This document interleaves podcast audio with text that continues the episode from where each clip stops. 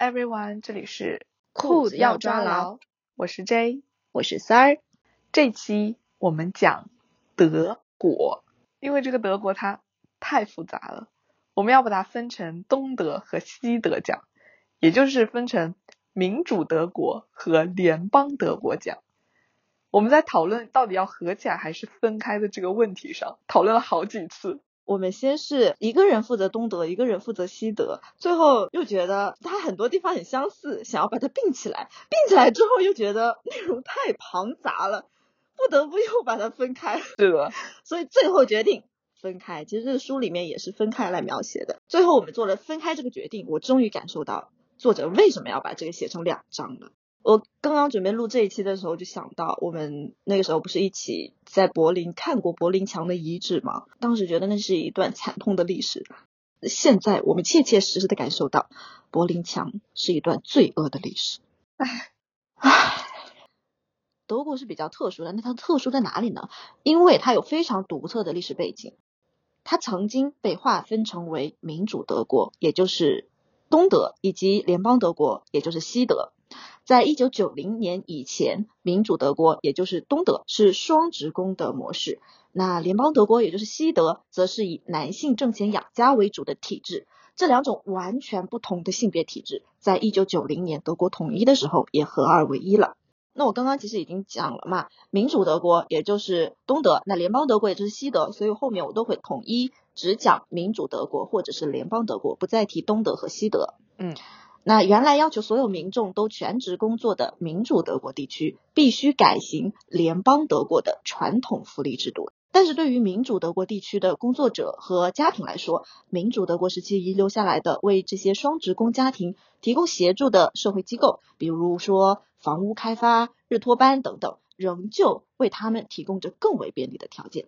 那这本书的作者在柏林走访前民主德国区域的女性，到斯图加特、慕尼黑。和海尔布隆去和前联邦德国区域的女性进行访谈，所以虽然说德国目前是传统福利制度，但是因为有历史遗留的原因嘛，德国和其他的地方的观念以及设施机构是有所不同的。这本书也花了两章的篇幅去分别介绍民主德国和联邦德国。那我们的节目也是分成民主德国和联邦德国。这一期我们会介绍民主德国。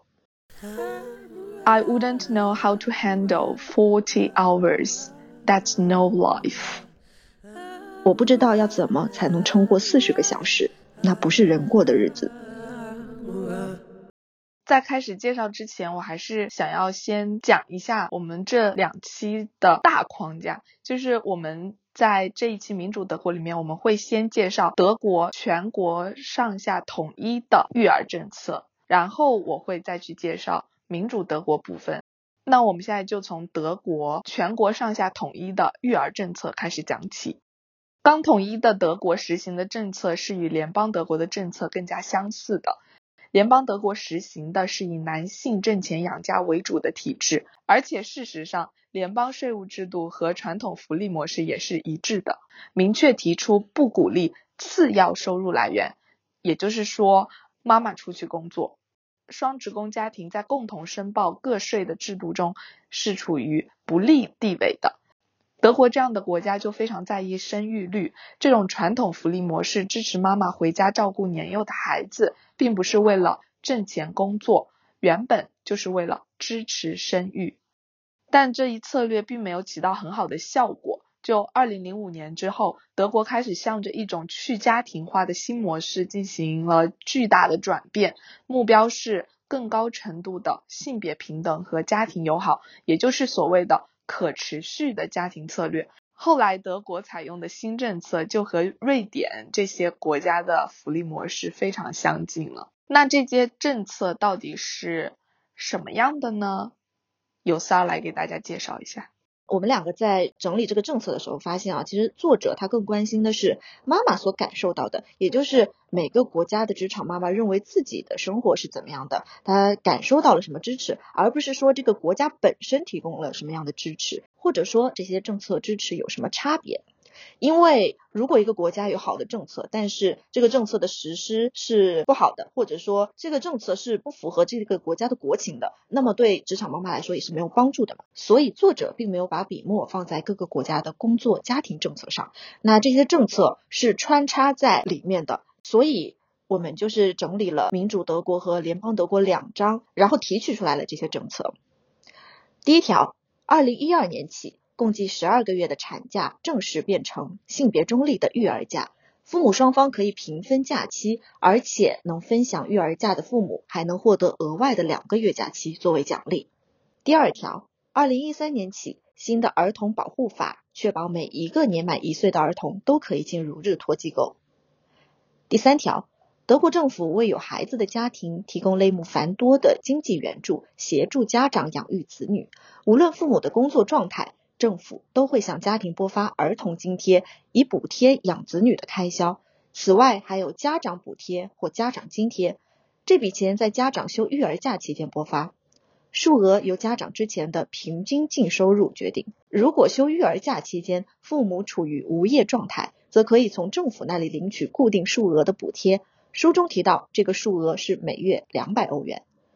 第四条，法律赋予了女性就业保障、休产假。以及育儿假的权利，但是要注意的是，产假期间需要承担大部分津贴的是雇主，只有极小一部分会从妈妈的健康保险中拨付。听到了你前面。列出来的这些政策，我回想了一下，我在民主德国篇里面看到的刚统一后的1990年左右的德国，他们的政策的话，和你列出来的还是有一些些不同的。比如说，被雇佣的女性在生产前有六个星期的全额带薪休假。生产后有八个星期的全额带薪休假，这六个星期和八个星期都是必须工作的妈妈来请，不存在说是双方共同的假期，也是不可以协商的。而且在工作的妈妈请假期间，这十四个星期的全额薪水全部都是由雇主公司承担的，只有一点点是妈妈的健康保险承担的。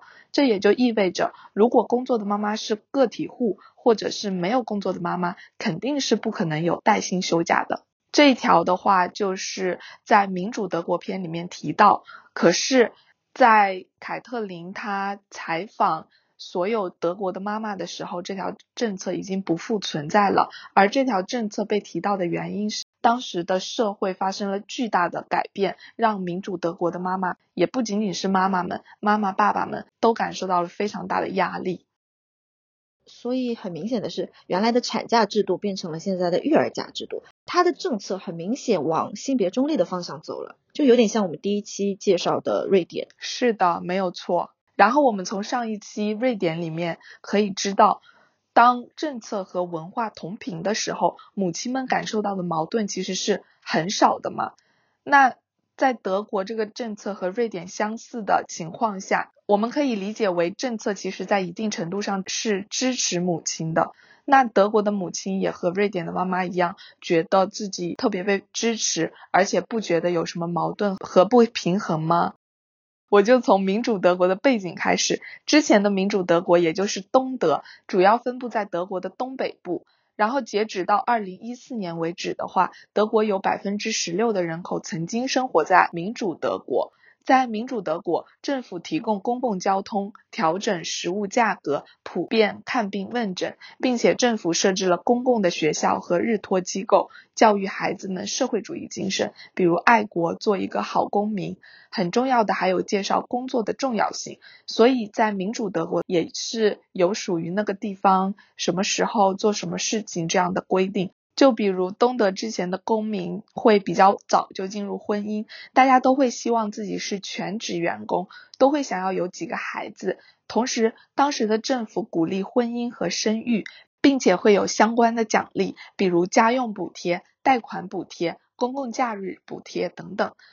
所以在家庭里边，大家都是双职工。在民主德国，大家都非常强调被雇佣个体的权利和责任，因为鼓励婚姻和生育嘛。那双职工模式也就意味着女性职员怀孕基本上是必经之路，所以在这个逻辑下面，政策的制定目标就会是如何让女性兼容这两个身份，并且希望对女性而言，工作和家庭是同等重要的两个选择。可是，这个希望只是对女性的，并不是对男性的。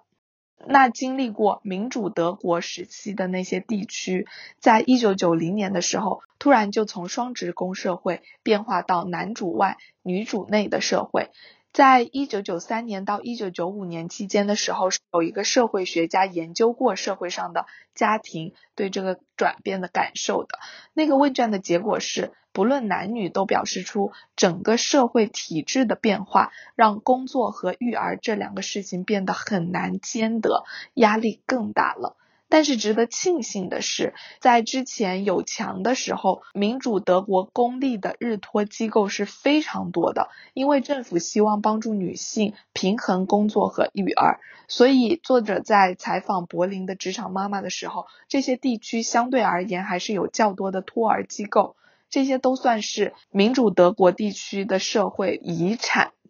同时，民主德国地区的妈妈普遍都有的观念就是，女性有工作是对家庭有利的，孩子并不会因为妈妈工作就没人照顾啥的，因为有那些日托嘛。然后大家就觉得公共的支持是非常重要的。我记得书里面有这样一段描述，就说即使是柏林墙倒塌后的二十五年，这些公共托儿机构设施还是随处可见。这就可以说明，虽然曾经有一段时间联邦德国的思想和政策进来了，但是这个社会还是将生活在其中的人需要的东西保留了下来，而公共育儿设施和机构就是这个社会需要的。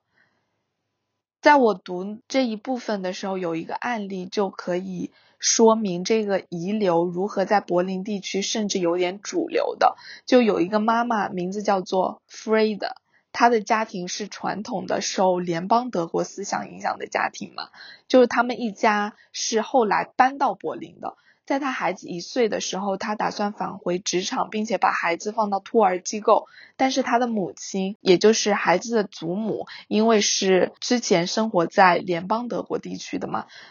就说。不行呀，太早了，你要在家陪宝宝啦。但是他去参加同龄人的 party 的时候，他的同龄人听到他的想法就非常的惊讶。大家都说：天呐，你还没有把宝宝送到托儿机构吗？不早啦，一岁多，早早就可以送到托儿机构了，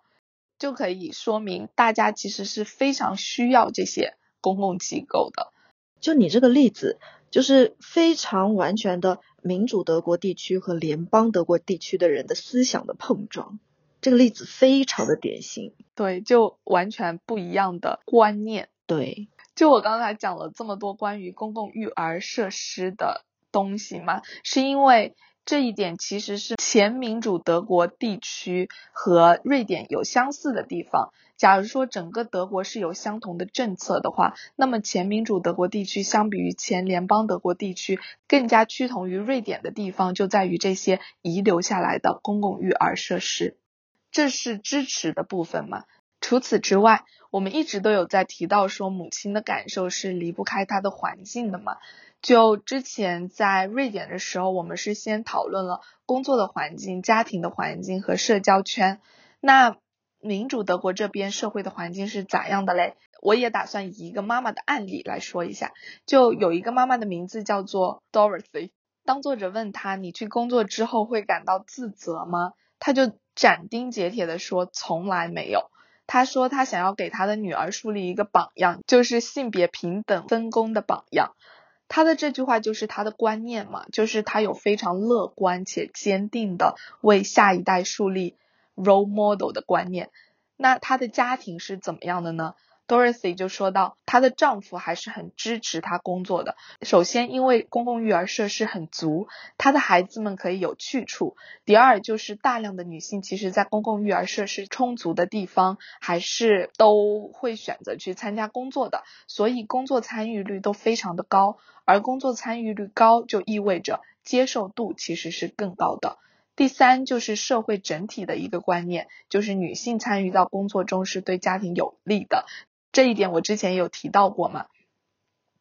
大部分采访的妈妈都提到，丈夫们在观念上是非常支持他们的，在家里也是夫妻共同分担家务。但是因为德国的税收体制还是很传统，所以丈夫还是比妻子更加偏向收入者这个身份，就是英文单词就是 breadwinner。那当他更偏向于收入者这个身份的时候，也就比妻子更少的使用育儿假了。我在看书的时候，其中有一个妈妈有提到说，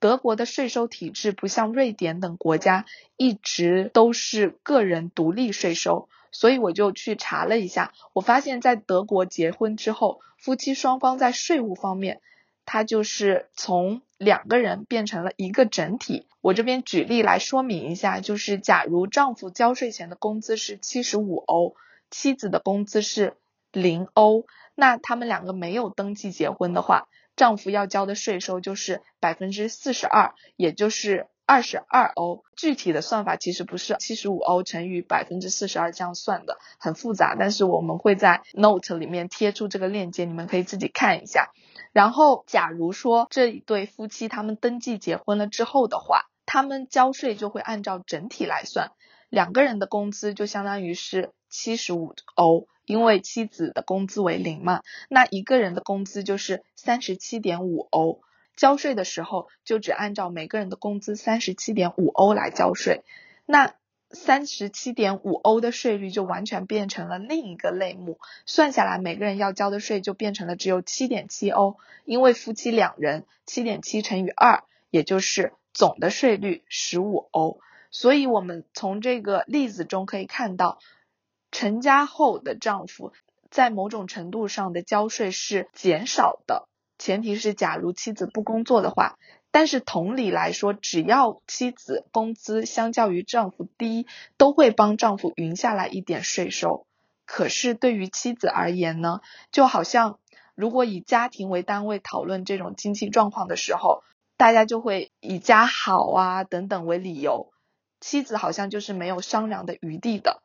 总的来说，在民主德国影响下，丈夫和妻子们的观念都是向着平等分工前进的。可是，在日常实施的过程中，渗透到生活中的除了育儿政策外的其他制度，在某种程度上是抑制了家庭的平等分工的。刚才我们讲到的是家庭的环境嘛，我现在再跳到社交圈。柏林它是以多元化的社会著称的。妈妈们都会表示，他们有各种各样的妈妈的朋友，比如单亲家庭中的妈妈、同性家庭中的妈妈、异性家庭中的妈妈，还有兼职的妈妈、全职的妈妈，有丈夫在家全职工作的妈妈，反正就是各种各样的妈妈都有。就不管你是什么妈妈，你都不会受到 judgment。大家对各种各样家庭的形式的接受度都是非常高的，大家都不会指点。不同形式，而且觉得各种各样的生活都是非常正常的。可是宽容和包容是一方面嘛，另一方面又可以感受到一点无奈。我还是用 Dorothy 作为例子，她在讲到想要给女儿树立一个性别平等分工的榜样之后，她又说到，她完全理解那些待在家里的妈妈，她不会用异样的目光看待他们。我看到这里的时候，我就觉得心情很复杂哦。就是对比瑞典，这里的妈妈不会惊讶说：“天呐，不工作不可能啊！”这样子。可是不工作的妈妈被包容的原因是什么呢？大家都知道，职场上性别不平等的对待，也就是说，作为个体去做选择的时候，感觉每一个选择背后可能都是自主和无奈或者妥协的叠加，但是。在大层面看个体的选择，就没有那么多的框架去讨论选择，而是说欣赏你的自主，理解你的无奈，尊重你的妥协，就有点这样的感觉。而我之前谈到瑞典的时候，我说到觉得瑞典的妈妈好像没有选择一样。现在反过去看的话，就是瑞典的妈妈很惊讶不工作的妈妈。我听你这么说，我觉得瑞典的模式好像是大家都一样，但是大家获得的生活都会是也是一样的。他用一样的方式去去让大家获得平等。那德国地区，它就是允许你有不一样的选择，但其实你做的这个选择，它并不为你兜底。是，对，所以就会造成差异。同时，这个选择就像你说的嘛，每个选择，他其实自己做这个选择的时候也不是完全自由的，是包含了无奈和一些社会的刻板印象的。是的，是的。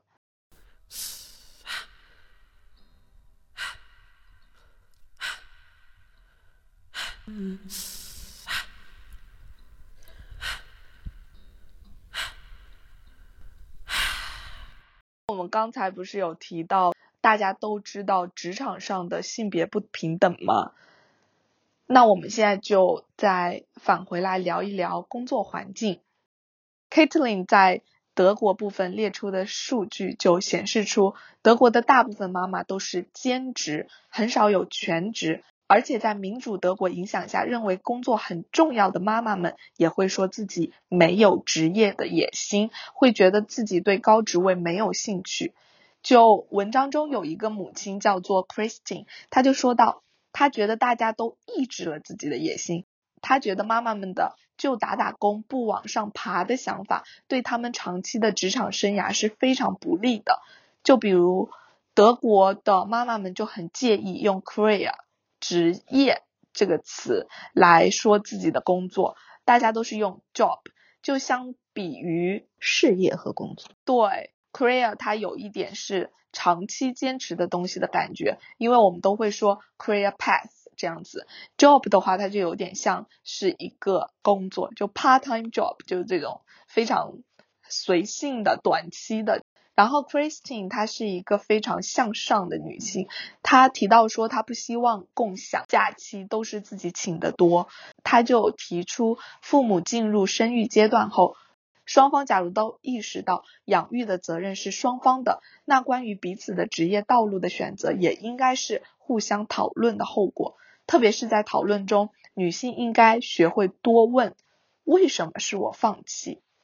就是这个回答也必须是协商后的共识，而不应该是因为你是妻子，你是女性啊这样子话语的后续。他说他希望女性可以和他们的伴侣一起共同探讨请假后对职业的影响，而不是说直接就放弃。这里的放弃不仅仅指的是工作，还有指的是工作的野心。他会觉得德国的女性对自己的职业格局不够大，没有考虑到自己未来的经济独立问题。我就看到他提出这个协商问题的时候，我就觉得特别棒。但是，想要女性在协商过程中坚定自己的决心的话，就必须要再往前一步，找到这些女性可能会妥协的原因是什么嘛？那我们就跟着 Katelyn，Katelyn 她就提到。很多妈妈们谈到他们自己的工作的时候，都会觉得有点沮丧，因为那些妈妈们觉得在柏林，女性在同样岗位上获得的回报是低于男性的。在民主德国篇里面，这些妈妈都是受民主德国影响嘛，在工作上，她们都是相较于受联邦德国影响的妈妈们更加主动的。但是她们沮丧的原因是什么呢？Katelyn 在书里面，他提到了一个概念，叫做玻璃天花板，也叫做粘地板，就是对女性员工，他们到了一定的位置或者高度之后，他们就无法向上了，不是因为他们的能力不足，或者是其他什么原因，而是因为他们的性别，好像就是天上有一块玻璃天花板，或者地上都是胶水。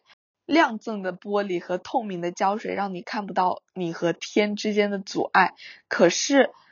你就是被这块玻璃挡住了，你的脚就是被胶水粘住了，就是没有办法突破。这个效应是对应广泛的女性的吗？那么母亲她既是母亲也是女性，她不仅仅受到了玻璃天花板效应，还受到母职惩罚，就她承受的好多好多啊。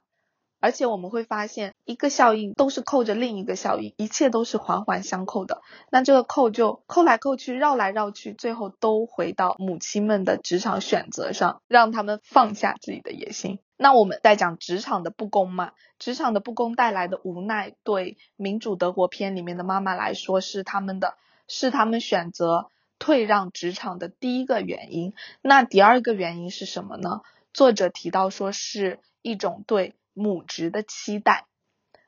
就之前我在瑞典篇里面也有提到母职这个词，但是在瑞典的话，母职这个词更广泛的等同于父母职，也就是对好父母的期待，希望父母能够有更高质量和儿童相处的时间。而在德国，这个母职的期待带来的压力就更大了，因为这个母职的期待就是对于母亲的。那这个母职的期待的源头呢，更多是来自于男主外女主内的家庭模式，也就是前联邦德国的模式。所以具体的德国妈妈受到的来自母职期待的压力，会在下一期联邦德国篇里面详细展开。讲了这么多，终于到结尾了。我们总结一下，在前民主德国区域生活的这些妈妈们，在社会公共支持的方面，他们有前民主德国遗留下来的公共设施作为保障，所以在这一方面他们是相对没有压力的。在文化环境方面的话呢，社会整体的观念都是支持平等分工的嘛。可是，在职场上，遇到的不公，以及整个社会的其他机制，比如我之前提到的税收机制，让民主德国篇里面的妈妈会在职业选择上有所退缩，不够进取。同时，前联邦德国根深蒂固的对母职的期待，在整个社会的渗透，也有在其中起到微妙的作用，让妈妈们更加愿意选择兼职，隐藏野心。我在这本书当中，《民主德国》这一章里面，将近结尾的时候看到了一句话，我觉得可以作为这期节目的结尾。就是作者他在前面讲了一个职场妈妈的例子，然后他总结到，他的经历揭示了女性是如何又一次陷入性别不平等之中，自认的缺少野心。兼职工作的安排以及微薄的收入，使得妈妈们不情愿地承担起更多他原本期望伴侣能够分担的家庭那半边的责任。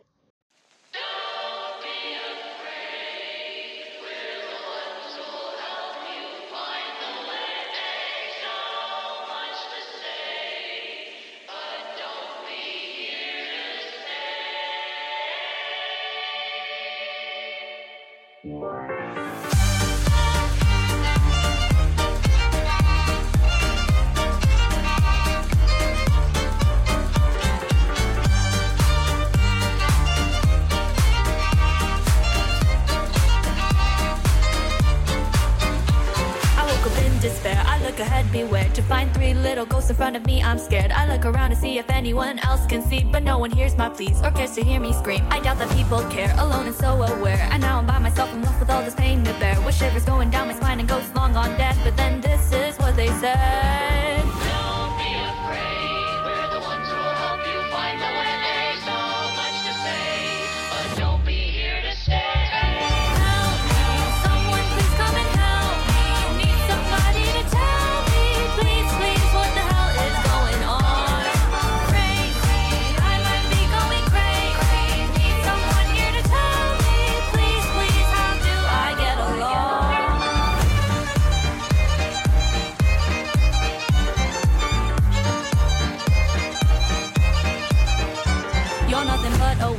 Should know your place. Just like those demons in my head, it fills up my brain. All that I'm doing here is begging as I'm trying my best, but it becomes a mess. The fire in my head, it's overwhelming me, but then I cannot flee. I'm stuck here all by myself, alone again, it seems. With all this pain inside my head and ghosts long gone dead, but then this is what they say.